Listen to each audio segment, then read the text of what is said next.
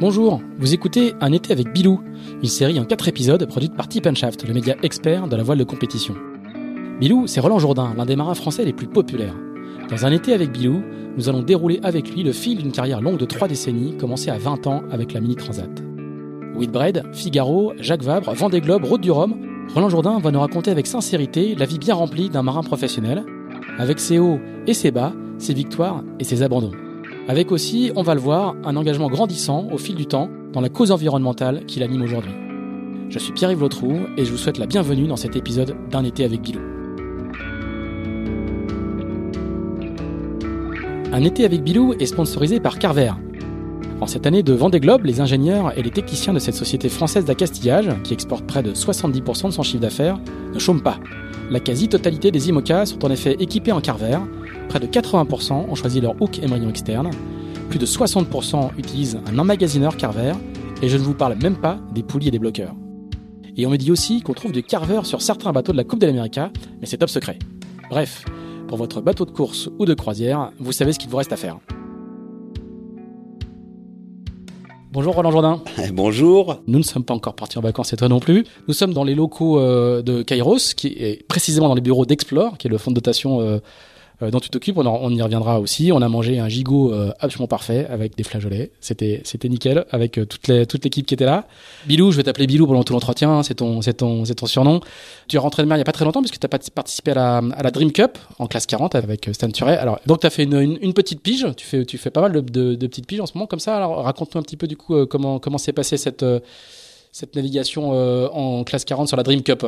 Ouais, écoute, euh, une régalade. Franchement, avec euh, avec Stan, donc Stan Turet, que tout le monde dans le milieu connaît maintenant, hein, une fleur de la jeune génération. Euh, à l'aise sur l'eau et surtout à l'aise sur l'eau derrière son objectif. Et devant la caméra. Et, et, devant la caméra. Et derrière comme devant, il est, il est top.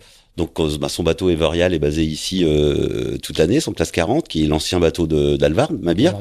Et puis on courait donc à trois avec Lionel Garcia, le sponsor de, de Stan, donc un, un sponsor qui aime se mouiller. Le programme a fait que ben, normalement, ben, tout le monde connaît les perturbations de l'année, donc il n'y a pas eu de Transat, il n'y a pas eu de Québec-Saint-Malo qu'on devait faire tous les trois ensemble. Donc en prix de rattrapage, on avait euh, on avait cette course-là et c'était super. On était hyper entraînés. On était sortis au moins deux heures. Euh, ensemble avant de partir, hein, c'était ce qui était un score. et puis écoute, bah, on, on c'était vraiment une très jolie, euh, une très jolie course où on s'est pas pris la, la tête, mais euh, où on, a essayé de mieux naviguer, euh, le mieux, de mieux naviguer possiblement. Dans, bah, sur des parcours, euh, c'est toujours tellement top la Manche.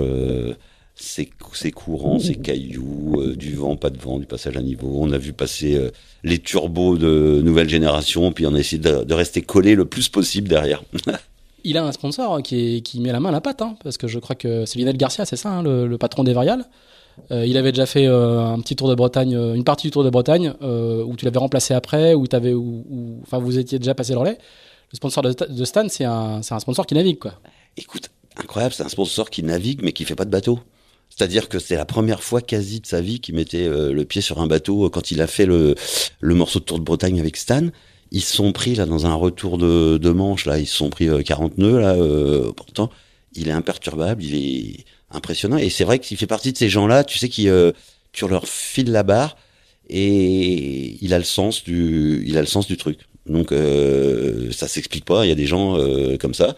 Et puis alors, euh, je te dis pas en 40 pieds là, c'est Lionel, c'est le roi du rangement, du matosage. Il était aux petits oignons surtout. non, non, le bon, le bon équipier. Et la, petite histoire, hein, parce que Lionel en fait est le est le fils d'un des deux créateurs de Jet Service. Donc Lionel ah, a grandi avec la saga des jet service. Ah oui. Donc tu m'étonnes qu'on a des sujets de conversation et euh, ouais, il a vécu ah, ça. pas de euh, n'importe où, ouais. Ouais, ouais, ça vient de, ça vient de très loin. Il a été euh, bah, marqué par ça, bah, comme comme nous à notre échelle. C'est vrai que les, jets, ils font partie de d'un moment de révolution rupture hein, dans la dans la course au large. Et puis bah lui, il a vécu ça de l'intérieur, ouais, avec toute une génération, enfin plusieurs générations même de de marins qu'il a côtoyé quand il était quand il était minot, quoi. Ouais, et puis on rappelle, donc, du coup, dans les années 80, Jet Service, c'était le bateau qui a, détenu, qui, qui, a gagné beaucoup de courses, qui a longtemps détenu euh, le record de l'Atlantique. Enfin, c'était euh, c'était pas, c'était pas n'importe quoi hein, ouais, pour, ouais, pour, les plus jeunes de nos auditeurs. Oui, exactement. Ouais, et puis la référence de rupture, parce que le premier jet, il fait 15 mètres, c'est Patrick Morvan. Hein, euh, Bon, j'étais trop jeune pour le voir, mais quand même, je l'ai entrevu ici. Il rentrait à la voile dans le port de Concarneau ici. il ressortait. Maintenant, ça serait moins possible. Mais bah ouais, ouais, le début de la saga de, bah, des multicoques modernes. Alors Bilou, toi, euh, euh, c'est quoi ta vie de marin? On va on va parler, on parlera à la fin de cet entretien de, ta vie de d'entrepreneur, d'animateur, de, chef scout, de toute cette bande là.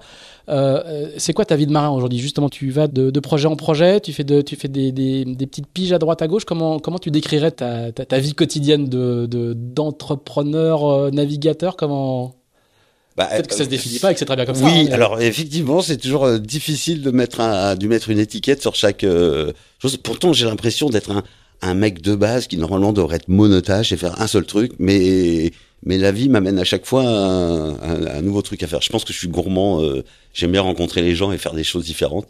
Et en fait, c'est pas que ça arrive tout seul parce que c'est un peu de boulot tout ça, mais euh, euh, si on reste sur la partie mer, quoi, sur la partie bateau, cette année, euh, donc il y a un peu de collaboration avec Stan euh, sur son sur son 40 pieds, une bonne partie de collaboration avec Kojiro Shiraishi, donc qui va faire le, le premier skipper japonais qui j'espère bouclera le, le Vendée Globe euh, et qui, qui hérite donc d'un bateau euh, ben, d'un bateau volant. Hein. Il a le sister ship de, du bateau de Jeremy Bayou. Euh, DMG Mori. DMG, c'est le sister ship DMG Mori, sister ship de Charal, ouais un bateau qu'il a reçu assez tardivement, puisqu'il a reçu euh, en octobre de l'année dernière. Donc pendant qu'on faisait la Jacques Vabre, il faisait les premiers essais. Et Kojiro, euh, en fait, pour la petite histoire, ça fait quatre ans, avait racheté le plan phare, euh, donc qu'avait eu Alex Thompson, que j'avais eu pour la route du Rhum en 2010 et qui était basé ici. Et il avait fait ses derniers mois de, il a fait l'acquisition du bateau et ses derniers mois de, de préparation ici, on l'avait accueilli, quoi. On a sympathisé. Euh, et l'année dernière, son équipe m'a rappelé. Il a, il, a, il a, pris le départ du précédent Vendée Globe avec. Oui, malheureusement, il a dématé. Euh, Mais euh, bah, au Japon, il a, il a continué ses aventures. Le bateau est parti là-bas. Euh, il a rencontré là-bas le docteur Mori, donc son, sponsor principal, qui lui a bah, financé un bateau neuf. Mais bateau neuf à foil le temps de la construction, euh, bah, son équipe m'a rappelé, euh, bah, ça serait bien que vous naviguiez ensemble. Euh, et donc dans cet entre-temps-là, l'ex Safran devenait maître coq. On l'avait ici, on était propriétaire en fait du bateau puisqu'on l'avait, on l'avait racheté à, l'issue de la période de sponsoring de Safran. et en, en, goupillant avec Yannick, en fait, on est grosso modo, on est tous partis l'année dernière à Cascais au mois de février et de mars et on a alterné les entraînements avec Kojiro et avec Yannick. Et Kojiro l'année dernière m'a demandé si euh, si je pouvais revenir cette année pour euh, qu'on apprivoise ensemble euh, le bateau qui vole.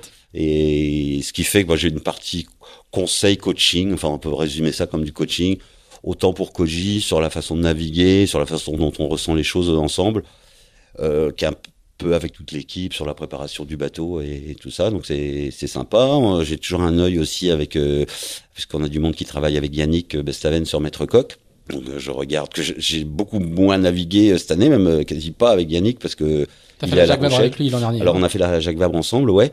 Et puis euh, et puis ben le beau chantier de Refit c'est fait. Euh, je pense qu'il passera là, euh, je pense en septembre. Et puis j'irai naviguer un petit peu avec lui. Voilà, ici, bah, dans nos locaux, on accueille le projet VNB de Maxime Sorel, euh, avec qui je navigue pas euh, beaucoup. Il a, il sa super petite équipe, et puis on a des gars de chez nous qui, sont avec lui. Donc voilà, tu vois, je garde un petit œil euh, à droite à gauche, puis je me navigue un peu sur des bateaux. Là, on a notre petit Goualaz, notre trimaran en, lin. Bah, qui tous les ans fait sa période de navigation pour vieillir comme un bateau normal. Et donc je fais des petites sorties loisirs avec lui. D'accord. Alors pour ceux qui connaissent pas euh, les lieux, hein, c'est un, bâtiment euh, euh, qui est assez grand et qui du coup est juste au bord du quai Concarneau, de l'autre côté de la rivière. Et il y a les bateaux au ponton juste en dessous. donc c'est vraiment bien, bien, bien organisé pour ça. Alors on va, c'est l'heure du flashback. Aïe. Aïe, je sais, ça, fait, ça fait toujours un petit peu Ça y est, mon arthrose arrive. Voilà, exactement. Euh, donc on va repartir en arrière. On va repartir, si, si mes souvenirs sont bons, on va repartir pas très loin d'ici, plutôt du côté du Cap Cause, mais c'est toi qui vas nous raconter un petit peu d'où vient le Où commence l'histoire? On est basé à Concarneau, où tu es basé depuis plusieurs années, mais tu n'es pas de, tu es né à Quimper, pas très très loin de, de Concarneau. Mais raconte-nous comment, euh, bah, comment le petit Jourdain euh, devient, euh, devient ce marin qui va aller arpenter les mers du monde. comment ça se passe? Alors le petit Jourdain, comment la faire courte? Le petit Jourdain est On a un petit peu de temps. Hein. né d'une famille de terriens. Hein. J'ai un cousin qui a fait l'arbre généalogique sur une douzaine de générations au moins avant les les papiers brûlés de la Révolution. On est des terriens. Euh, alors, euh, mon père, mes grands-parents, euh, dans le milieu du bâtiment, des maçons, enfin des constructeurs. Et sinon, c'est du paysan. On a du paysan, mais alors on n'a pas un marin. Donc moi, je suis une aberration chromosomique dans la lignée. et écoute, une partie donc de mes grands-parents du côté de la forêt Fouenan, l'autre du pays Bigoudin. Quand même. Ouais. C'est ainsi. Et, moi, né à Quimper, donc tu vois, au milieu euh, de tout ça. Tout petit, euh, ben, moi, j'adore. Euh, alors, l'eau, oui, mais qu'elle soit douce ou salée, tu vois, c'est mon truc. Mon père m'amène beaucoup à la pêche, à la chasse, se balader. Enfin, le terrain de jeu, c'est vraiment la nature. La nature. comme beaucoup de gamins de notre époque, quand même. Hein, ça, c'est. Hein, J'ai bien vu avec mes enfants que les loisirs étaient plus urbains une génération plus tard. et puis, ben, l'approche de la. je me permets de préciser ton âge aujourd'hui? Ouais, j'ai 56 ans. 56 ans, voilà, c'est ça. J'ai 56 ans, je suis né en 64. L'année de création des établissements Coten, quand même, ça nous fait euh, un point d'ancrage fort. Et euh, écoute, et on, loue la petite maison de vacances, puis très rapidement le camping au Cap Cause, justement, donc dans le fond de la baie de, la forêt euh, ici. Premier stage de voile vers 7-8 ans, optimiste, stage d'été première journée dont je me puisqu'on est là pour se livrer, on a l'impression d'être chez le psy, mais euh, première journée dont je me souviendrai toujours parce que je suis avec une, une, petite copine euh, à moi, enfin les, enfants de, des copains de mes parents, euh, et Jeanne-Marie si tu m'entends, et on partira en opti. Puis dans le coin, il y a toujours de la pétole dans le coin de la baie là-bas. Ça va pas rater quoi. Ils vont tous rentrer à la plage et moi je reste tanké dans la pétole. Limite humilié quand même, donc puisque c'est la Sécu qui me ramène.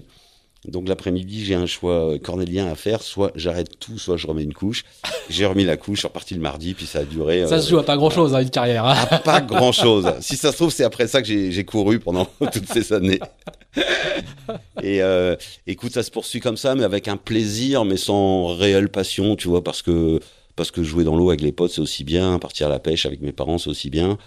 En fait, ça va se, le virus va vraiment arriver vers 14 euh, ans où là, dans cette même école de voile, on me propose de devenir aide moniteur.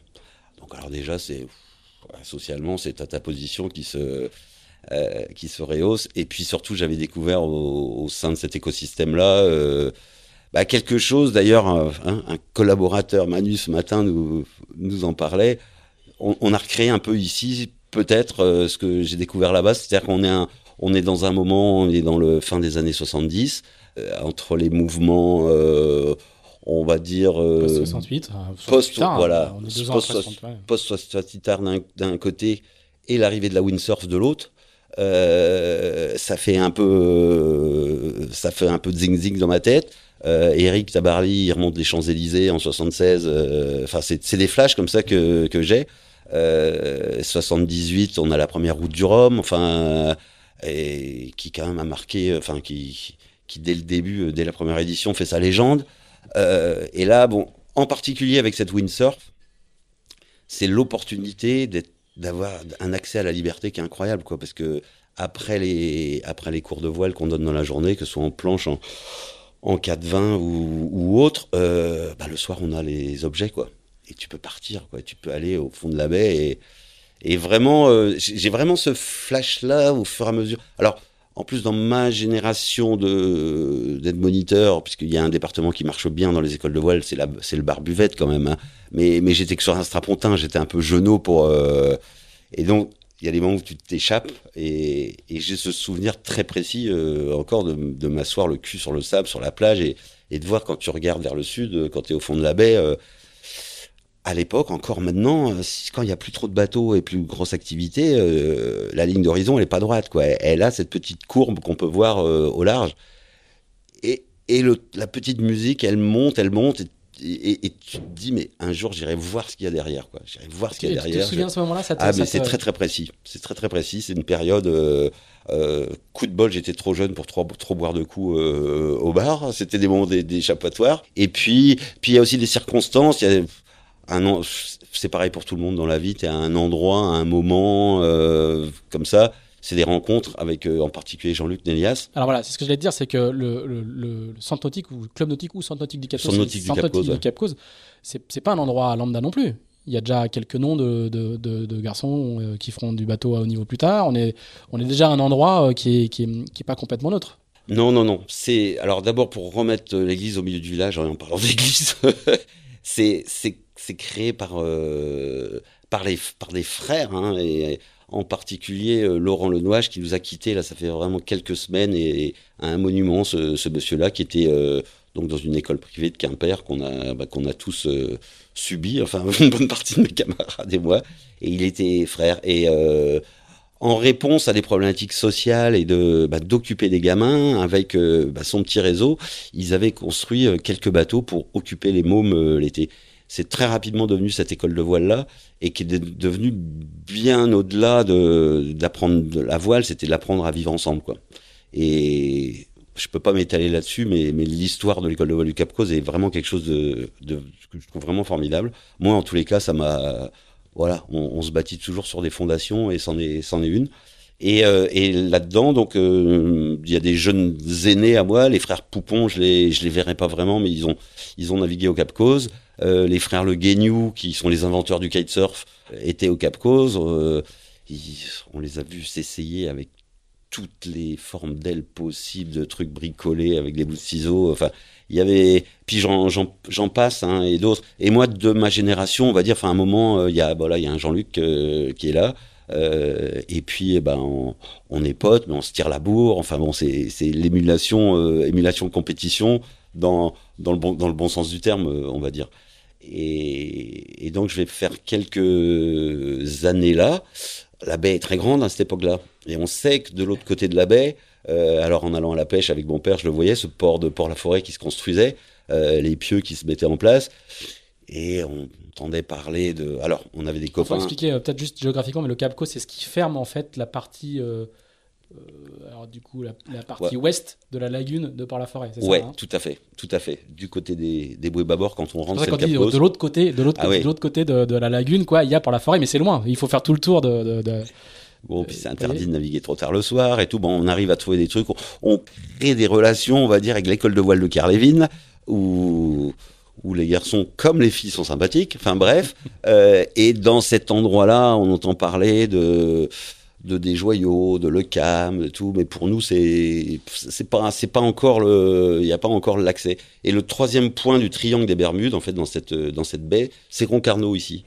Euh, parce qu'à l'adolescence, euh, ici c'est très dynamique, la SRC, euh, la Société des régates est très dynamique, et les entraînements d'hiver, il y a entre 30 et 40 bateaux tous les week-ends, et moi ça me donne accès, ça nous donne accès à des trucs qu'on ne connaît pas, qu'on peut pas se payer, qu'on peut pas, voilà, c'est et c'est ici, en fait, que, que, je vais rencontrer euh, bah, les frères des Joyaux, parce qu'ils sont plusieurs.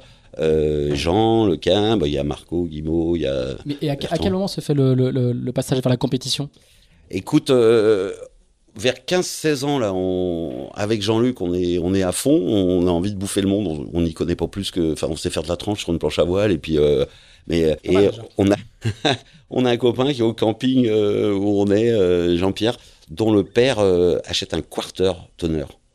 Alors là, c'est le bijou, là. On est en pleine époque IOR. Euh, c'est euh, le petit bigoudin, là. Et, on va commencer les séries de régates dessus.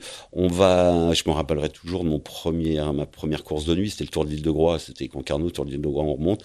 On est au rappel au petit matin dans les filières avec ton siricotène, avec, qui, est, qui est percé complet parce que les vis, ça dépasse partout sur le bateau je vais jamais plus terminer ma planche à voile et c'est tout quoi. Et, euh, ça va commencer comme ça. Et, euh, ensuite ici aux entraînements d'hiver, euh, bah, on va commencer à connaître du monde et tout. On a la chance, Jean-Luc et moi, de, rencontrer Patrick Quatalem et Redive Jeancourt, de, de, de coureurs amateurs propriétaires de bateaux. Ils ont des J24 et ils nous confient entre guillemets la, la gestion, enfin le, la propreté des, J24. Donc pour nous, c'est une promotion énorme. On, peut disposer des J. Et là, on fera, euh, bah, on fera un peu de régate dans le circuit, euh, dans le circuit J, qui est vachement euh, dynamique à l'époque. Il y a Hubert Folenfant qui a son Alf, qui est là aussi. Il y a Frédéric Jaouen, le patron, qui deviendra le patron du chantier JFA ici, qui lui aussi a un, un Alf. Et donc on sera là-dedans. Et parce que quand même pas raconter, faut la faire courte un petit peu. Euh, et là j'ai 16 ans, j'ai un copain, Jean-Loup Yvonou, qui construit un bateau euh, en lamellé collé pour faire la mini transat, la mini 81. Et là je tombe amoureux du truc. Oh, c'est trop, c'est trop merveilleux. Il faut que je la fasse. Je fais la prochaine. Mais, euh, mais j'ai 16 ans. T'as déjà fait un peu de large? J'ai pas fait de large du tout. Euh, ou quasi pas. Enfin, si, voilà, le, large d'ici. Les glénans, quoi. Et oui, oui, c'est ça j'ai fait quelques, quelques petits trucs, mais j'ai absolument pas le. Bon, oui, évidemment, il faut bien commencer de quelque part. Donc, euh, et, et là, je commence donc la stratégie parce que j'ai pas un rond, j'ai pas un bateau, j'ai pas beaucoup de relations. Euh, euh, et accessoirement, je suis mineur. Mais bon, premier truc, c'est un bateau. Le bon plan, c'est d'aller euh, au bar de la SRC à la fin des entraînements d'hiver et puis bah le miracle arrive, je trouve un propriétaire euh, qui a un muscadet qui qui pourrit dans une vasière à de la derrière, enfin qui est en stand-by. Et puis qui entendant raconter mon histoire, euh, allez on se tape dans la main, je lui promets, j'ai pas un rond, mais je lui promets de lui rendre le plus beau bateau du monde s'il accepte de me le prêter pour faire la mini transat. Et sur ces entrefaits, euh, et ben il y a un jeune gars qui, qui, qui vient me voir et qui me dit bah j'ai entendu parler de 30 trucs si tu veux un coup de main euh, et c'est Mich c'est Mich des Joyaux. Mich qui a un an de moins que moi. Et là, va, bah, va commencer une complicité, parce qu'à côté de ça, si tu veux... Vous avez 15 et 16 ans, quoi. Hein. On a 15 et 16 ans, quoi. Et... Ah, juste un petit élément de contexte, et à l'époque, la Mini Transat, en 80, c'est sa troisième édition. Hein. Voilà, c'est ça. Il n'y a pas de circuit établi, euh, non. il y a à peine une jauge, on sait, il faut que les bateaux fassent 6 mètres 50 et pas plus, quoi. C'est vraiment l'époque des pionniers, quoi. Hein. Mais bon, mais, mais tu sais pas pourquoi, enfin, tu sais pas pourquoi les ados euh, partent dans des fixettes comme ça. Euh, donc c'est parti mon kiki, j'arrive à récupérer le bateau. Euh, bon, accessoirement, c'est des années qui étaient plutôt un, un gamin plutôt euh, très normal, on va dire. Bah, ça pose un peu de problèmes familiaux parce que mes parents euh, m'amenaient à l'école de voile et faire deux trois conneries, ça leur euh, plaisait. Mais quand je leur annonce que là, ça se passe pas du tout comme hein, comme on souhaiterait, je peux comprendre depuis que je suis père, je peux comprendre. et, donc je vais être euh, logé euh, bah, à l'école de voile hein, où on va m'héberger, on va comprendre en fait mon et puis ben l'école de voile fera un, un, espèce de médium entre mes parents et et, et, puis euh, et puis moi. Tu as, arrêté tes études? Bah, Là, je suis encore à l'école, donc je vais. en fait, j'aurai 19 ans quand je ferai cette mini transat. Donc j'ai deux ans et demi pour euh, faire mon truc, mais ça me prend du temps quand t'as pas euh, ça. Et je vais redoubler mon bac pour histoire d'avoir mon bac pour faire plaisir à ma mère quand même, mais c'est pas du tout la priorité. Euh, mais c'est des trucs de dingue puisque cette école du Liquès à Quimper, quand je redouble, l'un des frères créateurs d'école de voile est mon prof de sciences naturelles et il me couvrira c'est-à-dire qu'il m'autorise à sécher les cours pour aller chercher des sponsors. Ah ouais. Tu, te dis c'est c'est tellement magnifique quoi. C'est euh, c'est génial. de sciences date de tous les pays, si vous les entendez, ah, c'est la même chose. c'est beau. Alors moi j'étais. C'est donc le LICA, c'est le grand lycée euh, privé de de, de, Quimper. De, Quimper. Hein. Ouais ouais. Ouais, ouais, tout à fait. C'est pas une école alternative des années 70 quoi. Pas du tout, du tout, du tout. Hein. Et ça fait partie des histoires incroyables. François Tréhin qui qui est parti dans les étoiles aujourd'hui, mais il comprendra quoi. Il comprendra euh, ma folie, mon envie de faire le truc et, ça le fera. Et moi, si tu veux, je sèche mes cours de sciences nat et puis je prends des petits rendez-vous dans les entreprises à Quimper pour. Euh, alors évidemment, les trois quarts du temps, ça revient aux oreilles de mon père euh, qui me sabre le truc, donc je trouve pas un rond, pas un rond. Et un jour, euh, un jour, j'ai une, copine, enfin plusieurs copines euh, qui ont une troupe de théâtre et qui viennent me voir et qui me disent bah écoute euh, euh, c'est super ce que tu vas faire et tout ça. Nous on voudrait te donner un coup de main on va faire une représentation et on voudrait t'offrir l'argent de la représentation pour t'aider dans ton projet. Je dis les filles super vraiment trop trop sympa. Et en plus elles, me donnent des sous. La représentation a bien lieu. Et je vais euh, alors pas en désespoir de cause parce que mon truc il avance pas, j'ai récupéré mon bateau, mais euh, il faut que je m'inscrive à la mini transat parce qu'il y a un délai et je vais euh, à la caisse d'épargne, hein, là où est l'écureuil. ou là où j'ai mon petit livret A, et puis je vais avec mes petits billets. Et ma problématique, c'est de transformer des francs en livres pour les amener en Angleterre, puisque le départ est à Penzance. Et donc la dame qui est au guichet, là, euh, sympathise, me dit ah, c'est ah c'est pourquoi? Et puis voilà, et puis je raconte l'histoire. J'ai mon petit dossier sponsoring écrit à la main, hein, parce que j'avais pas de machine à écrire, il n'y avait pas d'ordi. Et je lui file le dossier, le, euh, le responsable du marketing, enfin, ou de la com qui passe à côté, elle lui file le truc. Une semaine après, j'avais les sous. Alors là, je te dis pas que mon père, il voulait sortir son fusil de chasse pour aller tirer sur l'écureuil, quoi. Là, ça se concrétisait. Et donc, les grandes manœuvres sont parties. Et, et, et donc, je reviens à Mich. Euh, Mich va prendre les choses en main. Et moi, je vais découvrir. Je connaissais l'univers du, de la bricole et des travaux manuels par le bâtiment et par ce que je faisais avec mon père je connaissais un tout petit peu sur les bateaux de l'école de voile, mais je vais arriver chez les, des joyaux, quoi, chez les parents des joyaux. On met le muscadet euh, en place et où là je vais rencontrer ben, la, la dynastie en fait. Euh, Ils ont déjà, il y a déjà cette aura de, de, de technologie euh, maîtrisée, de, de savoir-faire un peu high-tech. Il y a déjà ce, côté-là? Non, je dirais il y a l'aura des. Pour moi, c'est l'aura des sachants quoi. Enfin, c'est des gens qui vivent la mer. Ils sont prennent la mer, des bateaux. Moi, j'ai pas du tout cette culture-là quoi. Je à part mettre, mettre euh, deux quatre vins dans l'eau et la planche à voile. Enfin, je, c'est un univers que je maîtrise pas du tout, donc c'est très impressionnant. Et les parents de Mich euh, étaient, enfin, Madame Desjoyaux, et c'est des gens impressionnants. Euh, et, et, donc, je vais arriver dans ce univers-là qui est qui est rude et puis lire le Desjoyaux dans le texte à cette époque-là, c'est pas forcément facile, quoi. Enfin, c'est mais en même temps, c'est tellement merveilleux. Et puis, et là, si tu veux quand même le bouche à oreille et le petit milieu sait que bah, Jean Le Cam, il a déjà fait son premier Figaro. Euh, je les côtoie ici, les grands, quoi, puisque Jean et Hubert, ils, ils ont 50 plus que nous. Alors bon, ça met, ça met quand même la barre euh, très haut. T'as l'impression d'arriver à l'America's Cup là-bas. Sauf que bon, la tranche des hangars est pas. Euh, et on va désosser complètement le bateau. Enfin, on va le faire voilà, comme on le ferait du mieux possible, comme on le ferait aujourd'hui avec les moyens qu'on a à l'époque. Moi, j'apprends évidemment énormément de choses là-dedans. Mich, il va faire, bah, voilà, son, directeur technique comme on, le connaît aujourd'hui. Et, euh, puis, ben, les grands, euh, ils nous voient avancer, quoi. Alors, euh, avec une bonne oreille d'ailleurs, parce que parce que ils, ils, sont plutôt plutôt bienveillants sans mettre le nez dans les histoires.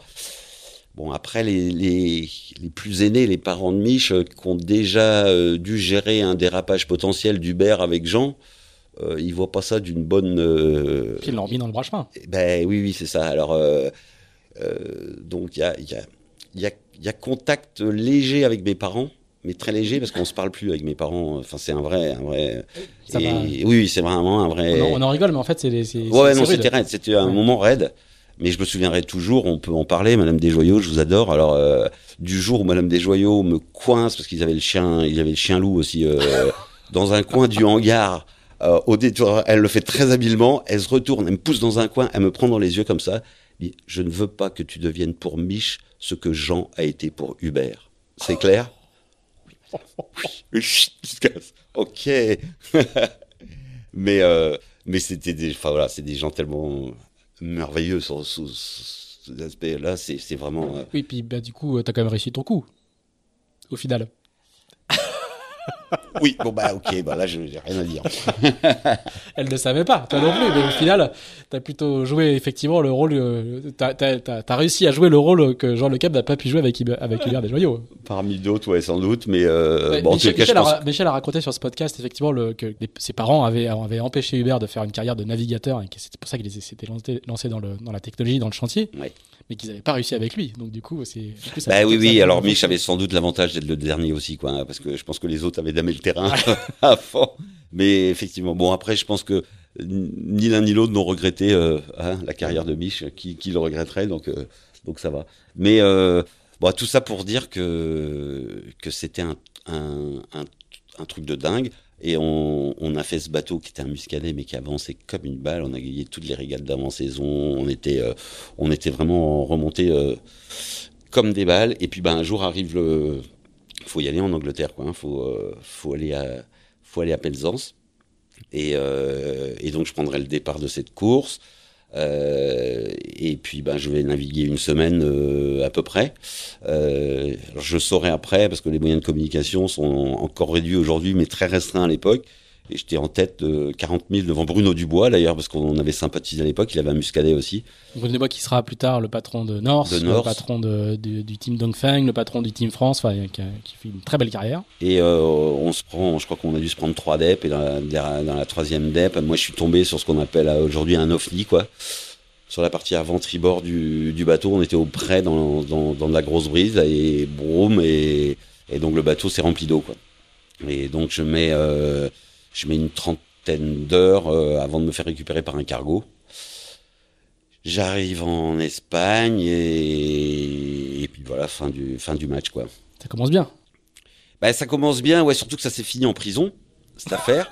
Euh, parce que, en fait, y a un, le cargo, euh, ah, c'est la saga, mais à l'époque, euh, tu sais, c'est le cargo, c'est à la dernière fusée de détresse parce que les autres, la moitié n'avait pas marché et puis euh, ils m'avaient pas vu il me voit, euh, il me récupère. Moi, je fais une crise de nerfs à bord parce que j'avais réussi en écopant euh, à garder mon bateau avec 60 euh, cm d'eau dedans, mais il était vivant encore mon bateau.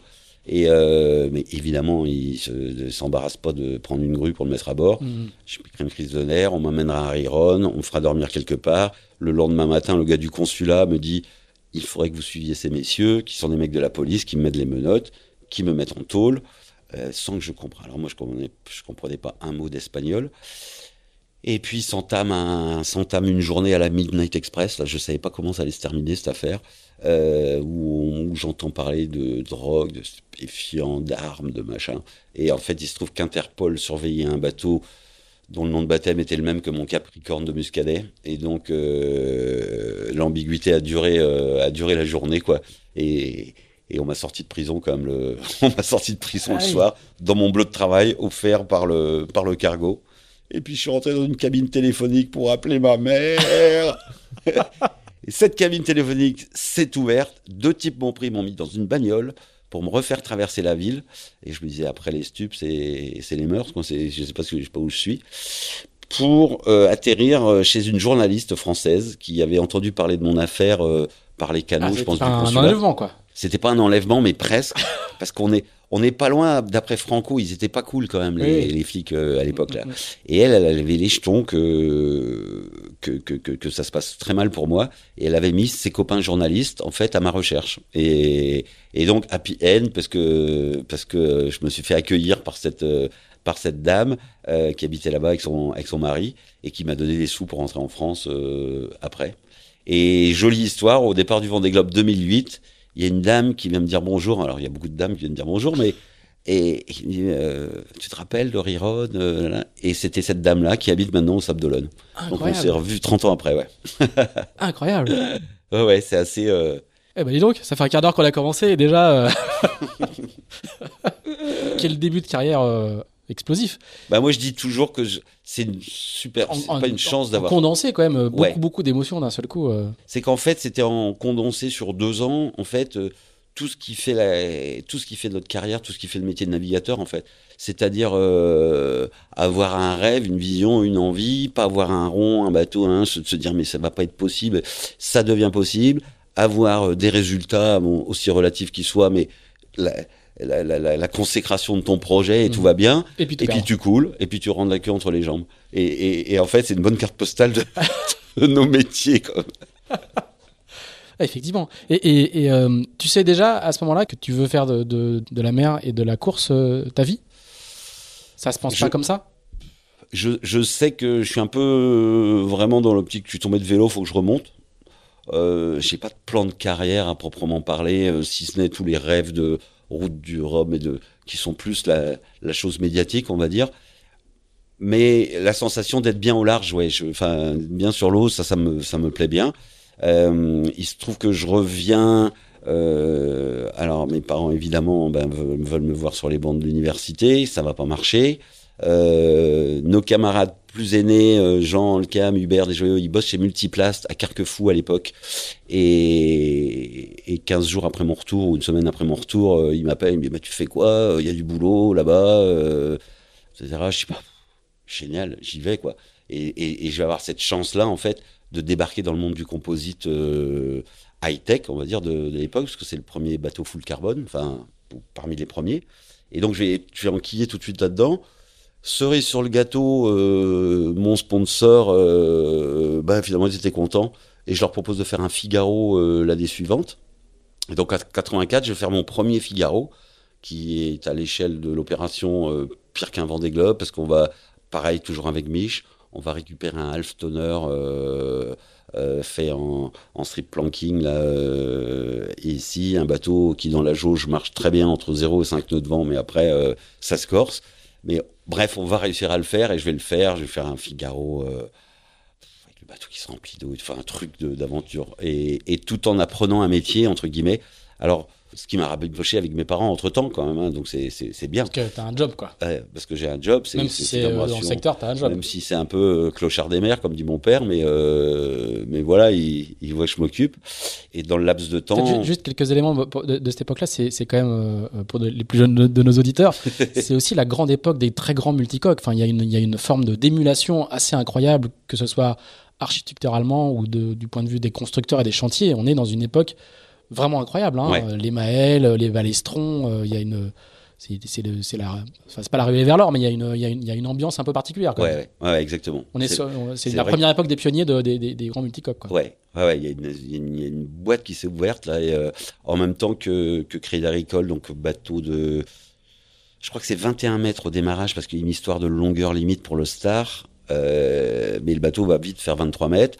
Il y a le grand charlet de cycle, le, foiler, enfin le, le trimaran foiler. Avec les bras inversés. les bras inversés, magnifique. Bon, il marchera jamais, mais il, super avec ses grands maels et tout ça. Euh, il y a Royal, il y a enfin bon, toute la, toute la saga. Et puis Jet, en fait, Jet Service a ouvert les portes. C'est les années Ollier aussi, euh, beaucoup de Gilles Ollier en, en kata. Le fondateur de Multiplast. Le fondateur de Multiplast. Et, qui est aussi euh, architecte. Et qui était aussi architecte de, de ces bateaux-là. Donc c'est vrai que c'est on a les yeux euh, pleins de paillettes, quoi, enfin, euh, partout, partout. Et, et moi, alors coup de bol, parce que j'aimais bien la bricole, j'aime bien la matière, j'aime bien toucher les choses, euh, bah, le composite, le plastique, c'est fantastique. Et, et, je rentre là-dedans. Comme on rentre dans... Alors on va pas dire que c'était une secte, mais quand même, si tu veux, on, on travaille, on stratifie ensemble, on pense ensemble, on boit ensemble, on mange ensemble, on dort ensemble, on fait du bateau ensemble, quoi. Ça va être le, début d'une décennie comme ça où euh, à fond, à fond, à fond, on fait la preuve de concept, on essaye, ça pète, on répare, on, imagine. C'est euh, puisqu'on est en 84 là, Crédit Agricole, euh, donc il se met à l'eau, ouais, cette année-là, c'est au moment, c'est l'année du déménagement de Multiplace de Carquefou à, à, Vannes. On fera l'assemblage du bateau là-bas. Euh, et dans la foulée, euh, bah moi je vais rester travailler et naviguer sur Crédit sur le sur le catamaran jusqu'à jusqu'au tour de l'Europe 85. Entre temps, euh, bon sponsor écureuil après mon Figaro, les deux propriétaires de J24 dont je parlais tout à l'heure se sont offerts un plan haulier de 11 mètres, euh, qui est une réplique de jet service en théoriquement en bateau de croisière rapide euh, mais en fait, ça sera, ça sera le précurseur des Formules 40. À cette époque-là aussi, c'est très dynamique, les grands prix de multicoque. Donc il y a les grands dont, dont tu parlais à l'instant, mais on en a une flopée en fait euh, de bateaux entre 12 et 15 mètres là. Et sur les grands prix, il y a, y a 20 bateaux. Ah, il y a un euh, circuit, il y a un championnat du monde. Enfin, il y a, beaucoup. Ouais, ouais, il y a plein de. mais il y, a plein de trucs qui se font comme ça. Donc, on va voir ce petit kata caisse d'épargne 84 85, euh, ben, la Tour de l'Europe. Et puis bah, j'ai réécouté le podcast de Mich l'autre jour, donc pour ceux qui écoutent tous les podcasts, je vais pas vous la refaire. Euh, la, la Whitbread qui s'en qui s'ensuit. Euh, bah, rappelle juste que quand même vous faites escale. Alors si je me souviens bien, hein, parce que tu, tu, nous l'as raconté euh, à moi et à Christophe Agnus dans un autre cadre quand on a fait il y a quelques années un livre sur le Vendée Globe, mais vous êtes à une escale, euh, à l'escale euh, du Tour de l'Europe. Euh, à Zébruges, je crois. À Zébruges, c'est ça. Hein. Vous croisez Eric Taverdi qui est sur Côte d'Or, qui est sponsorisé par une marque de chocolat belge pour préparer la prochaine Midbread. Et vous êtes censés finir tous les deux avec Mich le, Tour de l'Europe, c'est bien ça, hein avec, avec Philippe Gentot. Ouais, tout à fait. Ouais. Et puis vous êtes shanghaié, en gros, pour faire simple, par, par, par Eric Tabarly. Oui, oui, pour la faire simple, c'est ça. Voilà. En fait, ils reviennent du Fastnet. Il, y a, il devait avoir un équipage 100% belge, mais il se trouve qu'il y a un problème de compétences. Enfin bref, il y a Il y a du monde, ça le fait pas. Puis bah, il y a des places et puis ça se joue. Euh, comme quoi, c'est vraiment la vie, c'est vraiment ça. C'est être à un endroit, à un moment, quoi. Parce que moi, j'ai même pas été postulé en plus, quoi. C'est les autres qu'on fait, quoi. Allez hop, tu prends ton sac, ta place sur euh, Côte d'Or. Et t'as 20 ans, t'as 20 ans, on te propose, euh, tu lèves la coque autour de l'Europe, et puis euh, dans deux mois, tu vas partir autour du monde. C'est là, elle est belle la vie. Ouais. Et puis Tabarly, à l'époque, c'est c'est, le plus grand marin français qui, est encore en activité, quoi. Oui, oui, oui. Avec Eric, avec Eric Tabarly, un truc de, un truc de, oui, un truc de ouf, un truc de ouf. Et, et pendant et cette Whitbread là. Pour moi, ça va être le, on va dire l'acte fondateur entre guillemets de la continuité de carrière. Je me dis, enfin, je me dis a priori et je me dis a posteriori. Euh, si tu es content pendant neuf mois ou enfin neuf mois de nave, hein, où ça fait quasi un an de, de vie de ça, bon bah tu continues tout le temps quoi. C'est voilà, c'est un peu le juge de paix quoi. Quand t'as fait euh, quand t'as fait l'ambiance du Grand Sud euh, avec du monde, que t'es capable de supporter des gens comme ça, euh, mais t'es capable de t'extasier en en solitaire. C'est d'ailleurs on parle d'Eric, mais Eric c'est de la même façon que moi aujourd'hui, euh, j'ai pas grand chose. Enfin, l'échange avec la jeune génération, il est, ils sont beaucoup plus compétents sur plein de domaines. De la même façon, moi, à 20 ans, comme plusieurs, à naviguer avec Eric, souvent on se sentait plus compétent. C'était complètement crétin de le penser, mais mais il y, y, avait finalement peu de moments où tu apprends de grandes choses du maître entre guillemets mais moi, je me souviens, de, je me souviens de deux en particulier. C'est la notion de la pédagogie d'Eric euh, Tabarly. Quand il met le ciré et qu'il y va, eh ben, qu'est-ce que tu fais? Tu mets ton ciré et tu y vas aussi. Et c'est là que tu apprends. Et c'est pas pas un mot, une phrase, une gueulante où euh, ça passe pas par les mots, quoi. Ça passe par euh, bah, parce que ça dégage de, de, présence, de moments ensemble. Euh, et pour ça, Eric, c'était un, type formidable. Et, l'autre grand moment, moi, que j'ai appris avec Eric, en tous les cas, c'est c'est la première fois que je voyais quelqu'un regarder la mer et dégager dégager du bonheur d'être en mer. Tu vois ce que je veux dire? Parce que j'avais navigué avec différentes générations, mais euh, mais voilà, soit on est énervé, soit on est mouillé, soit on est très bonne humeur ou pas de bonne humeur, mais mais quand on dit rien, qu'on regarde et qu'on, eh ben, il se dégage un, truc de sérénité. Et pour moi, c'est, je, je, garde vraiment ces souvenirs-là de d'Eric, quoi. Parce que sinon, euh, voilà, les, les, lois de les lois de la régate, du réglage, de tout ceci, on, on, truc, on, commence à les avoir nous mmh. aussi, quoi. Donc, euh... Puis il n'était pas, il était pas pointu, c'était comme, c'était, c'était un marin d'une autre époque de ce point de vue-là. Oui, oui, oui, tout à fait. Et, et, et il réalisait la performance quand même d'avoir, euh, il avait 55 ans à l'époque, euh, donc mon âge, en fait, et de vivre avec une troupe de. On était 18 à bord quand même, euh, de moyenne d'âge de 26 ou 27 ans, je crois, euh, un truc comme ça. Donc si je te dis là, vas-y, tu vas faire, tu vas faire The Ocean Race avec, euh, avec euh, un équipage de 25-26 ans, tu, tu, dis quoi? Ah, je dis banco. Ouais, ouais, si, si, ça, je pense que ça me plairait. Peut-être que c'est moins confortable qu'à l'époque. Certainement. Alors du coup, qu'est-ce qui se passe au retour de, de cette, de, de cette Parce que tu as 20 ans, mais tu as déjà fait un paquet de trucs, quoi. Hein ben, j'ai 20 ans, j'ai fait, ouais, ouais, j'ai fait des trucs, je pense. Figaro, bon, Transat, euh, Whitbread, du composite. Ouais, déjà... mais je me sens, je me sens toujours, euh, je me sens toujours nul. Enfin, tu te sens toujours que t'as, as tellement de choses à apprendre des, des aînés, de ceux qui sont devant. C'est qu'en fait, je reviens de la Whitbread. Euh, ben là, mes camarades, puisqu'entre temps, c'est créé euh, CDK euh, Composite à Port-la-Forêt. Et puis, bah, lors d'une des dernières escales où. Euh, qui, qui, est créé par Hubert Desjoyaux. Euh... Hubert, Jean et Gaëtan Guérou, à l'époque. Euh, et donc, les gars me disent bah, eh, Viens, on t'attend, on est en train de construire Biscuit Cantro, il faut que tu viennes nous aider à finir le bateau. Puis ça, après, on fait. Le... 40 pour. Donc, pour Jean, le CAM, parce que ça y est, bim, l'année. L'année 85 euh, et 86, on est au démarrage du championnat des, des championnats d'Europe et du monde de Formule 40. Et donc ça, ça vient de se, ça vient de se créer. Et moi, je vais débarquer. Euh, alors j'ai qu'un petit souci, et ça c'est vraiment le, le, le c'est la seule erreur euh, stratégique, euh, c'est que ni Mich ni moi, on a pu faire notre service militaire sur sur le bateau d'Eric, puisque d'une part il était belge et d'autre part il était à la retraite. Et donc moi j'arrive et à que les générations précédentes ont toutes réussi à faire. Sur, Exactement. Sur les ouais. Et donc, moi, à l'insu de mon plein gré, euh, je me retrouve insoumis, puisqu'à l'époque, il y a le service militaire. Et donc, il y a les. Et insoumis à l'époque, ça n'est pas un parti politique. Ouais. C'est une situation assez mal barrée. Exactement. C'est un way of life éphémère. Et, et donc, mais, mais bon, c'est trop bien, on finit le bateau. Donc je reviens d'Angleterre, je, je, pose mon sac à Port-Laf, et puis je, je rentre dans l'équipe, on, on, finit le bateau, je me cache quand les gendarmes arrivent, on a un espèce ah de petit réseau qui, qui prévient quand... Euh, ça. Et puis je fais donc le je sais plus ce qui je sais plus ce qu'on avait comme régate. Il y avait la multi Figaro donc euh, à l'époque que Jean avait fait avec Hubert donc une course en double sur ces multi là et puis euh, une course entre Brighton et Londres. Enfin, je, je finis la saison avec eux. Et puis j'irai me rendre à la police quand même, qui vient voir un peu trop souvent mes parents. Je, les ai déjà fait assez souffrir comme ça. Et euh, mais tout finit bien parce que je, je suis un, un P4, euh, donc un, un, réformé pour cause d'associabilité, et ça se passe très bien. Ça, va, ça va durer 24 heures. D'accord. Et, tes parents, tu as réussi à travailler un petit peu avec eux au fil de, au fil de, la construction de carrière? Ils commençaient à comprendre que. Parce que là, c'est un peu la cerise sur le gâteau, quand même, l'histoire de la police qui vient chercher leur fils euh, ouais, service ouais, militaire. Ouais, ils méritaient pas ça. franchement, franchement, franchement. Hein, vis-à-vis du voisinage, euh, je ne pouvais pas leur faire ça.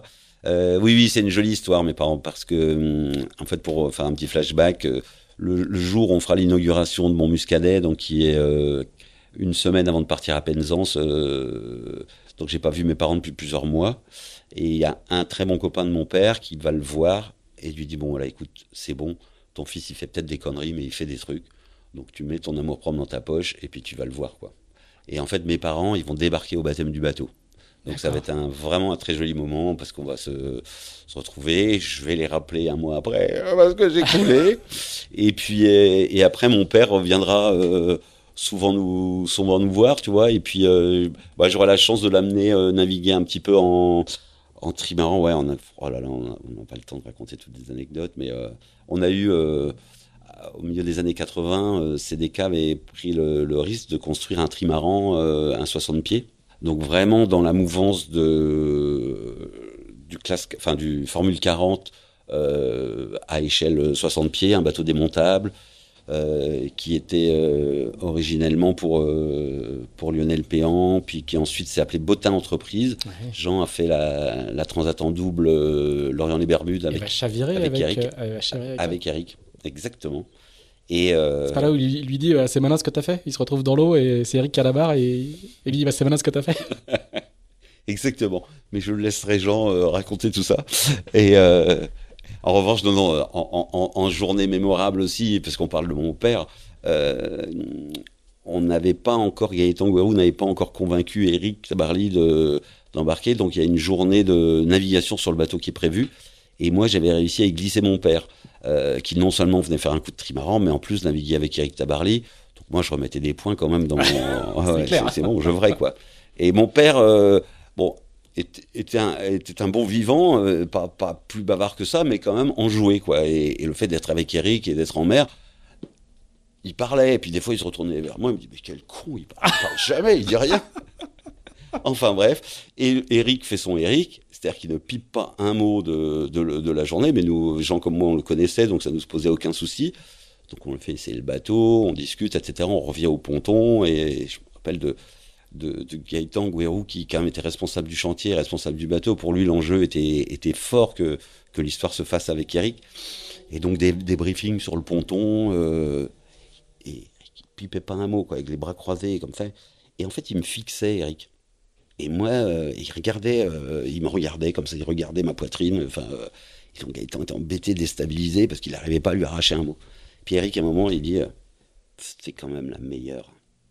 Et en fait, je regarde, je suis son regard et je regarde mon t-shirt. J'avais pas fait gaffe.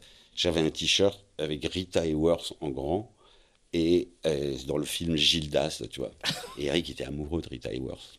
Et donc le seul mot qu'il a dit de la journée, c'était son amour pour Rita Hayworth. je te dis pas pour le commercial, c'était difficile. Quoi. Mais on s'égare. Effectivement. Donc du coup, alors je sais même plus où on était avec euh, donc, après Rita Towers. Bah là, ça va vite.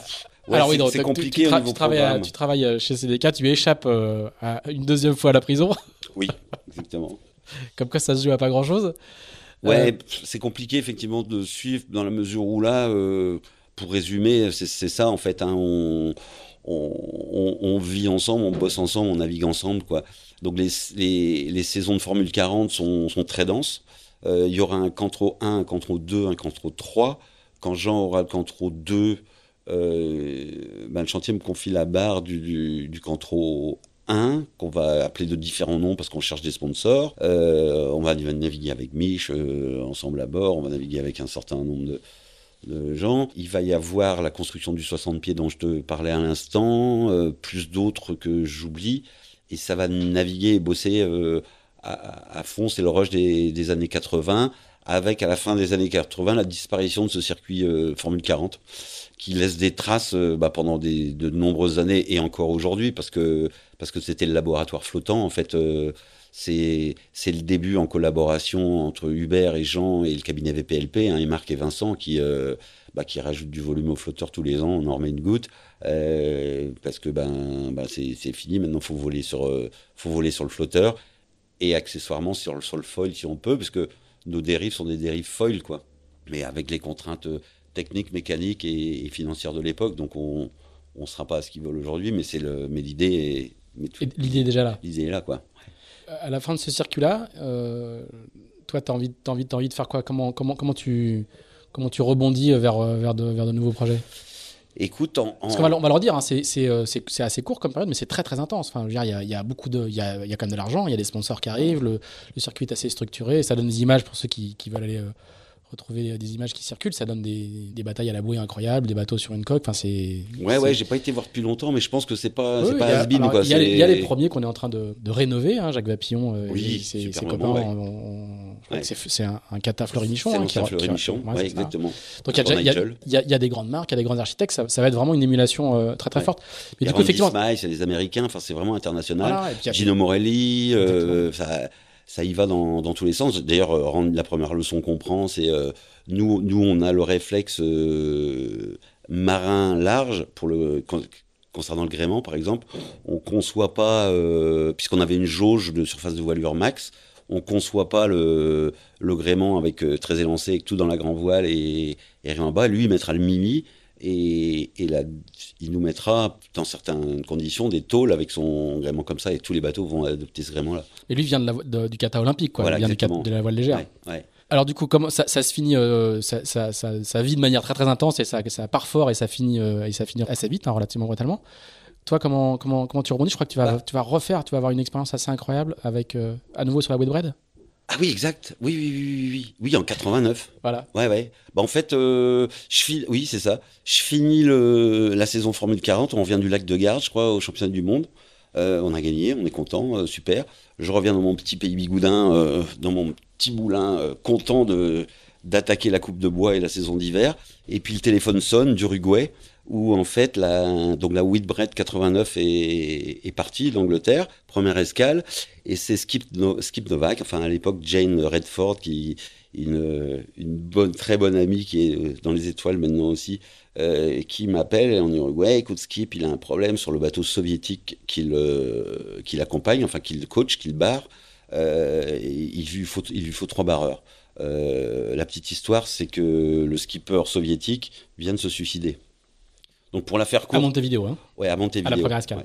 Donc pour ceux, euh, pour les moins de 20 ans exactement, euh, on est dans la perestroïka, donc euh, c'est la période de Gorbatchev. Hein. Mhm. euh, donc deux ans auparavant, euh, un gros projet soviétique se met à jour, faire la course autour du monde en équipage avec les meilleurs marins soviétiques, le tout sponsorisé par Coca-Cola. Et, et, cette saga, donc moi je vais, je vais la découvrir très concrètement plus tard. Mais cette saga-là fait que, en fait, le pognon, bah, il est parti euh, un peu à droite à gauche. Que, les médaillés olympiques, euh, ils sont venus voir, mais ils ont, ils ont, ils ont reniflé, ils sont partis. Et, seuls les plus motivés, entre guillemets, euh, sont restés et construire le bateau, quasi, et naviguer dessus. Et donc ils arrivent aux États, en Angleterre. Alors ils ont gardé heureusement Skip Novak, donc ce skipper américain, pour pour coacher un petit peu tout ça mais ils sont au départ de. Alors, c'est un plan ribado d'humain, un bateau en aluminium, une babouche, on l'appelle la babouche d'ailleurs. Fa, ici. Phase pardon. Et, et c'est vrai que moi, je vais débarquer dans, dans cet univers euh, ben, très spécial parce que comme j'ai pas été à l'école longtemps, bah, l'histoire et la géographie, je m'en rappelle pas trop, mais je sais que le bloc soviétique, bah, c'est voilà, c'est c'est je, je connais Tintin et Bilou et, et je débarque dans l'arène. Euh, et, et, donc tu débarques dans un dans une équipe. mon anglais, il, est pour fameux euh, à l'époque.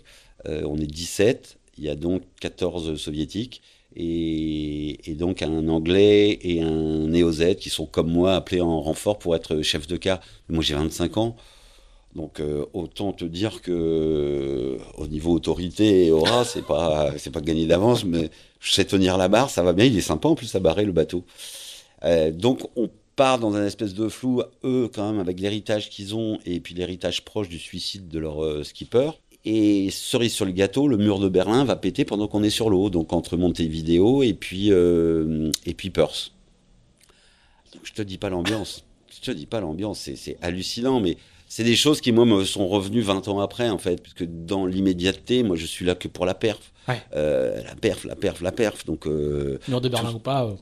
C'est quoi le mur de Berlin? Un peu de béton qui saute. Enfin c'est enfin, évidemment pas le, reprendre du génois. le exactement le millième de, de, la gravité de la situation des gens qui avant le départ pour la plupart étaient déjà absents de chez eux depuis un an qui euh, apprenant ça ne savent même pas s'ils vont pouvoir retourner chez eux enfin c'est leur, leur, vie euh, leur vie se bouscule et puis il y a toute cette culture euh, bah, culture de l'est culture de c'est très très dur à vivre c'est super dur et, et d'ailleurs c'est le seul bateau encore aujourd'hui je me rappelle très bien de mon débarquement à Perth, c'est d'être heureux de partir d'un bateau. Quoi. Ah Pourtant, j'ai rencontré des gens vraiment formidables, un par un, c'était des gens euh, incroyables. Mais la notion de communauté, les rapports sociaux sont, sont tellement durs que euh, c'est vraiment compliqué. Puis il y a mille anecdotes quoi, pendant cette course-là, parce que parce qu'effectivement, c'est des gens qui sont dans l'ouverture, enfin, ils sont, ils sont dans la perestroïka, eux. Mais, euh, mais à bord, il y, a, euh, bah, il, y a, il, y a, toujours l'espion du KGB, quoi, qui en l'occurrence est le cuistot du bateau, qui est le médecin du bateau, et qui et il y a, une tension, une tension mortelle à bord, quoi. C'est-à-dire que le cuistot, il, il, te fait bouffer de la merde, on, on, mais personne ne râle parce qu'on sait que voilà. Donc tu le soir, tu as un bol d'eau chaude avec une gousse d'ail, quoi, et, ah ouais. et ça fait ta nuit. Et, et et j'apprends, enfin, et, puis j'apprendrai euh, aussi à, à, à, voir comment on se fait draguer par un russe euh, mal rasé, puisque en fait, ma banette, elle est euh, près de la table à cartes, près de skip, et puis ben, il se trouve qu'après le dîner, le hasard fait que je suis hors quart, et que tous les soirs, le cuistot vient s'asseoir près de ma banette, discuter avec Skip et, et, moi. Puis tous les soirs, il se rapproche un peu plus. Et puis il m'amène une tranche de saucisson ou un quartier d'orange, euh, etc. Jusqu'au jour où je percute que même près des Kerguelen, l'aventure peut vous guetter. c'est euh, ah ouais, c'est un sacré. Euh... Juste, juste, sur l'étape de la Whitbread, donc. Hein. Juste sur l'étape de la Whitbread. Non, non, l'aventure nous guette au départ, au, dé, au bout du ponton. Hein. Voilà, donc, du coup, là, tu...